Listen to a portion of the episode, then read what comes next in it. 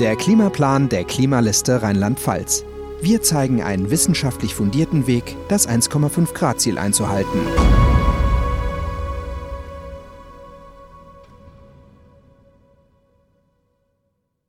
Städte für alle. Straßen öffnen. Der motorisierte Individualverkehr in Städten soll auf ein Minimum reduziert werden. Es entstehen komplett autofreie Innenstadtbereiche sowie vernetzte Vorrangzonen für den Fuß- und Radverkehr. Pkw-Verkehr. Der Aus- und Neubau von rheinland-pfälzischen Landesstraßen wird eingestellt. Damit verbunden ist ein Finanzierungsstock für landeseigene Straßen. Pkw-Maut. Die deutsche Bundesregierung diskutiert schon seit längerem eine Pkw-Maut ohne Kompensation einzuführen. Eine Einführung der Pkw-Maut auf allen Straßen in Deutschland und Internalisierung von externen Kosten ergeben bei einem Mautsatz von 8 Cent pro Kilometer eine Treibhausgasminderung in 2030 von 25,6 Millionen Tonnen. Außerdem können die gesamten Fahrleistungen um 30 Prozent reduziert werden. Auf allen rheinland-pfälzischen Landesstraßen wird eine intelligente und fahrleistungsabhängige Pkw-Maut eingeführt. Die Staffelung wird verursachergerecht und differenziert nach der Umweltlast der PKWs sowie der Fahrleistung der PKWs festgelegt. Sämtliche Einnahmen werden für den Ausbau des Umweltverbundes eingesetzt. Durch ein neues Infrastrukturabgabengesetz wird der rechtliche Rahmen festgesetzt. Selbstverständlich muss ein hinreichender Datenschutz gewährleistet sein. Auf Landesebene setzen wir uns für die rechtlichen Rahmenbedingungen einer City-Maut ein. Kommunen werden die Möglichkeit bekommen, durch die Einführung einer sozial gerechten City-Maut in Städten eine Verkehrsberuhigung zu erreichen und den Autoverkehr zu reduzieren. Die Einnahmen sollen in klimafreundliche Verkehrsmittel wie den ÖPNV, E-Carsharing und Fahrradverleihsysteme, unter anderem E-Lastenfahrräder und die entsprechend notwendige Infrastruktur gesteckt werden Wichtig dabei ist, dass diese Instrumente erst zusammen mit weiteren verkehrspolitischen Maßnahmen wie Parkraumbewirtschaftung, Verkehrsberuhigung, Ausbau von ÖPNV und Sharing-Systemen ihre Wirkung entfalten. Effizientere Parkraumbewirtschaftung Private PKWs stehen durchschnittlich 23 Stunden am Tag geparkt. Aus diesem Grund muss in rheinland-pfälzischen Städten eine bessere Parkraumbewirtschaftung etabliert werden, die die gesamte Anzahl der Parkflächen in rheinland-pfälzischen Städten auf ein Minimum reduziert.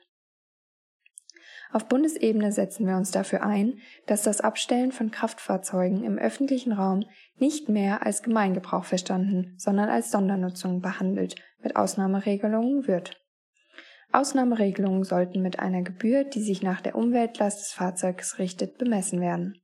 Dabei gilt der Grundsatz, Parken muss immer kostenpflichtig sein. Das Gehwegparken sollte konsequenter durch Ordnungsamt und Polizei kontrolliert werden.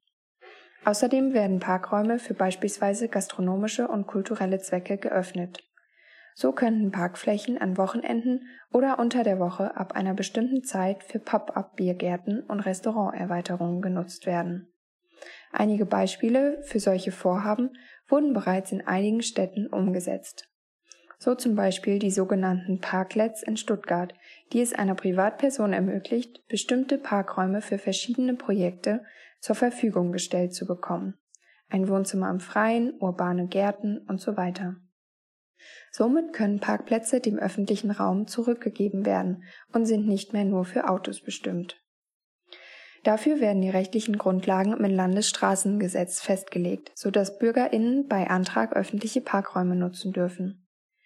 Daneben sollte die gesamte Anzahl der Parkflächen in Städten auf einige ausgewiesene Bereiche reduziert werden, um unnötige Parkplatzsuche zu vermeiden. Langfristig sollen Parkplätze nicht als Autoparkflächen verstanden werden, sondern für alle Verkehrsmittel zur Verfügung stehen. Gebührenfreie Kurzparkzonen werden komplett abgeschafft. Unvermeidliche Parkplätze in Städten werden mit höheren Parkgebühren belegt. Auch Gebühren für Anwohnerinnenausweise werden erhöht.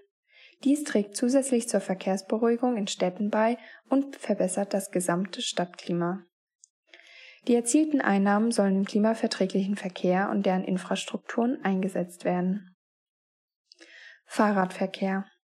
Die Fahrradverkehrsinfrastruktur wird massiv ausgebaut und Radschnellwege werden zu einem flächendeckenden Radwegenetz verknüpft, um alle Regionen Rheinland-Pfalz miteinander zu verbinden.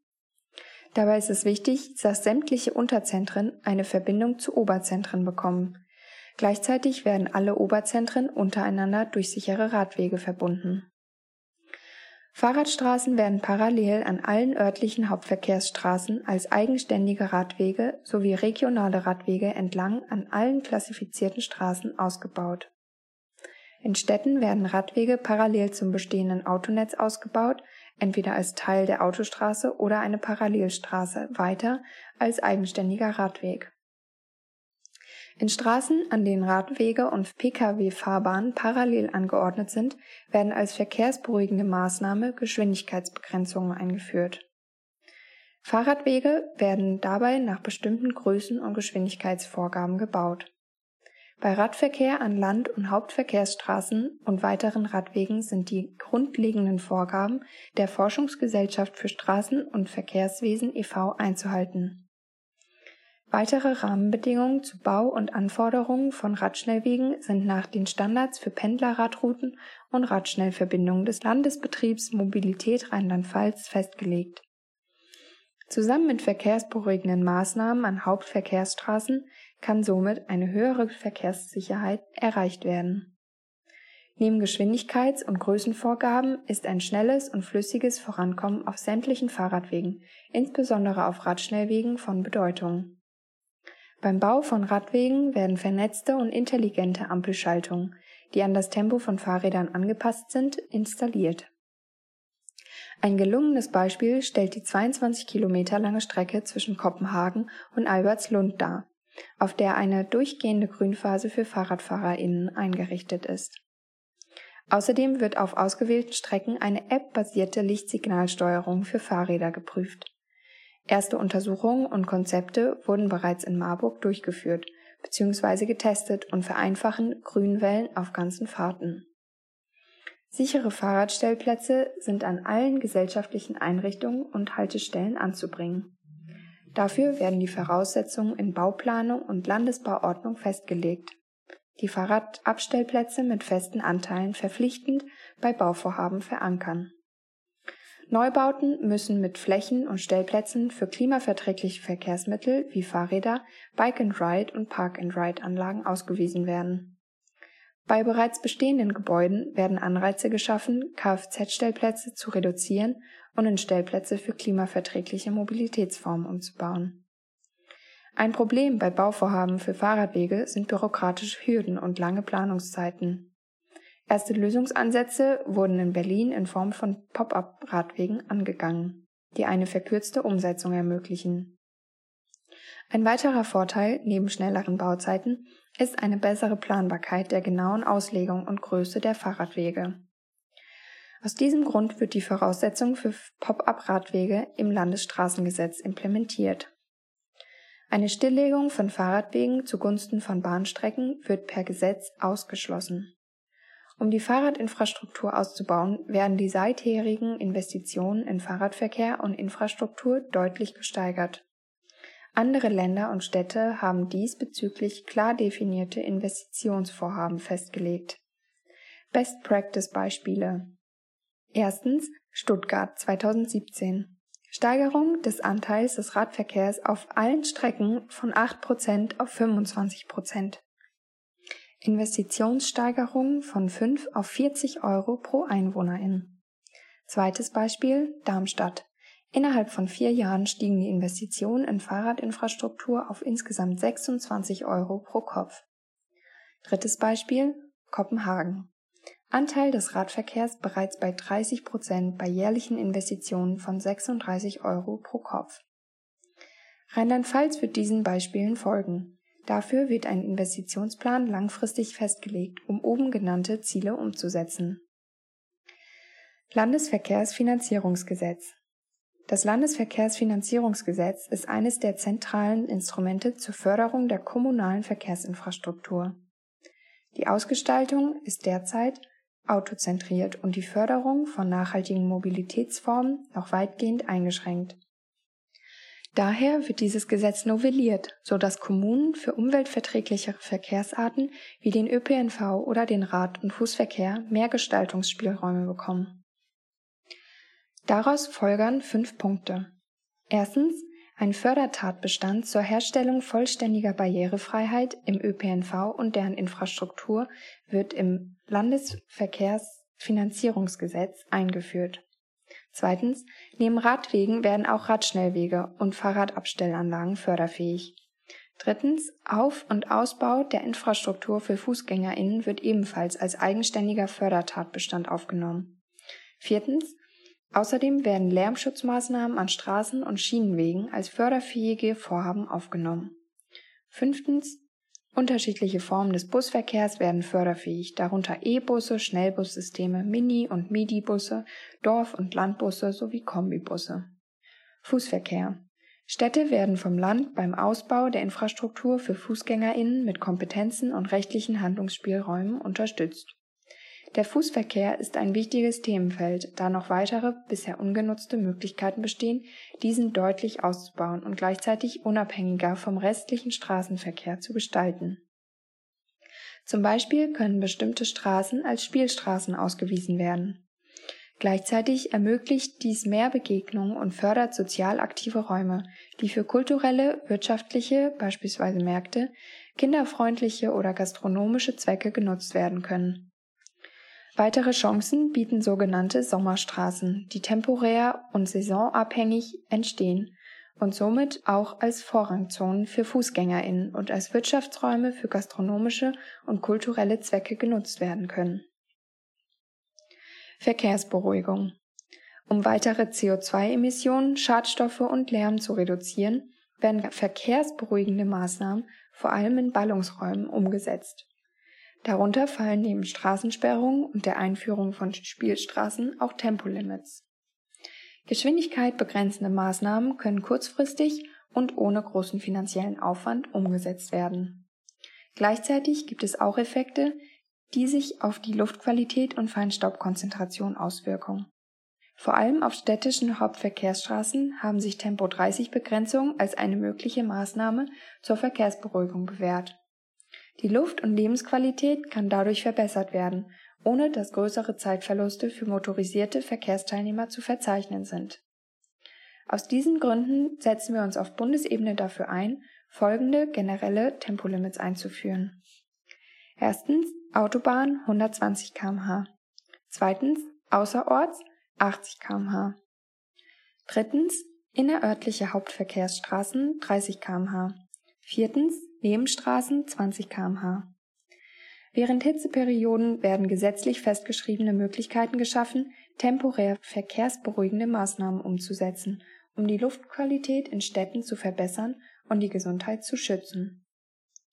Sharing-Systeme Sharing-Systeme in Form von Bike, E-Bike, E-Lastenrad oder E-Carsharing sind wichtige ergänzende Mobilitätsformen, die klimafreundliche Mobilität, sinnvoll aufeinander abgestimmte Reiseketten ermöglichen und ein gemeinschaftlich nutzbares, vielfältiges Verkehrssystem vervollständigen.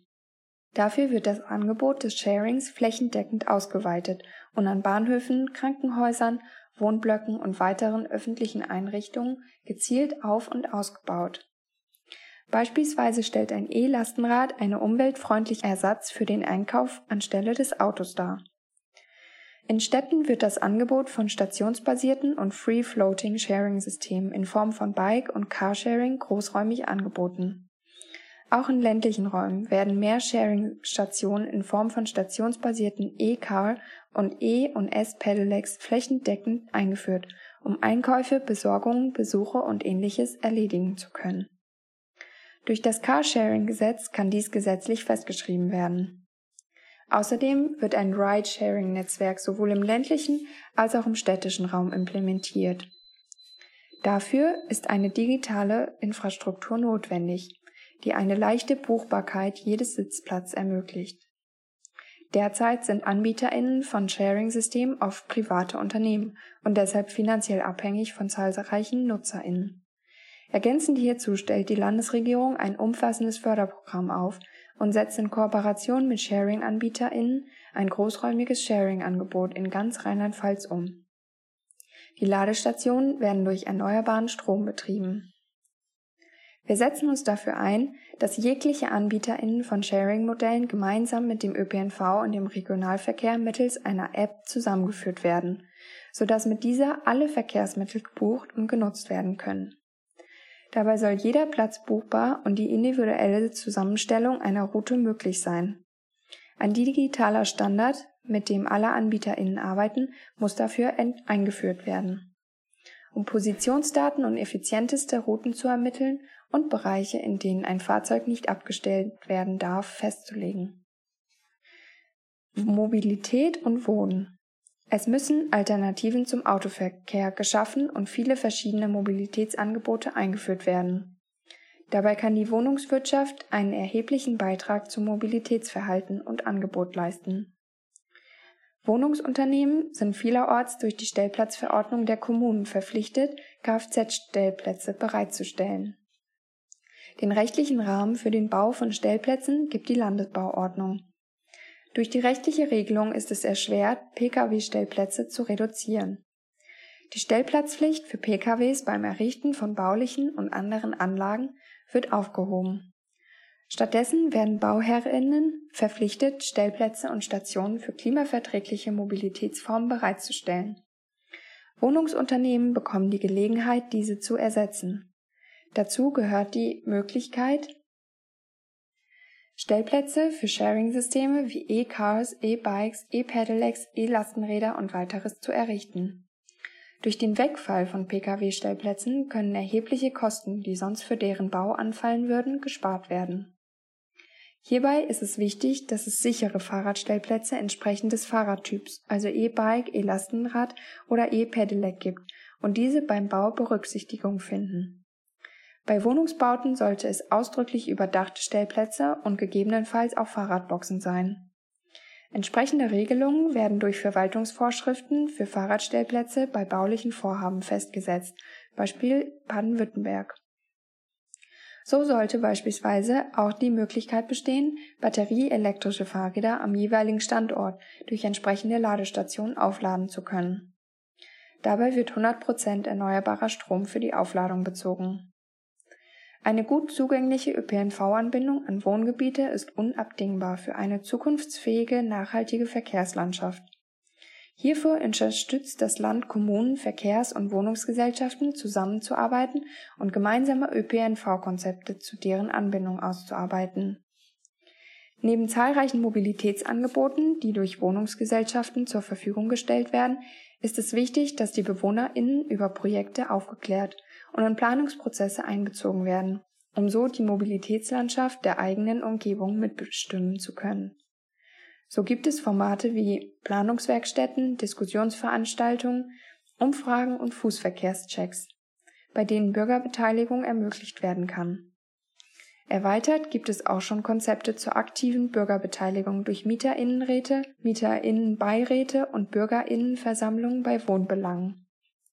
Des Weiteren sollte es für NeumieterInnen und ein NeubürgerInnen-Paket geben.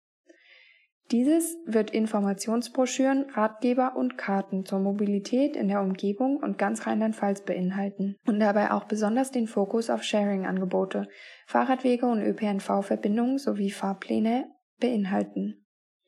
Auch ist es sinnvoll, Anreize für diese Verkehrsmittel zu schaffen, in Form einer Probemitgliedschaft für Sharing-AnbieterInnen oder Probemonatskarten für den ÖPNV.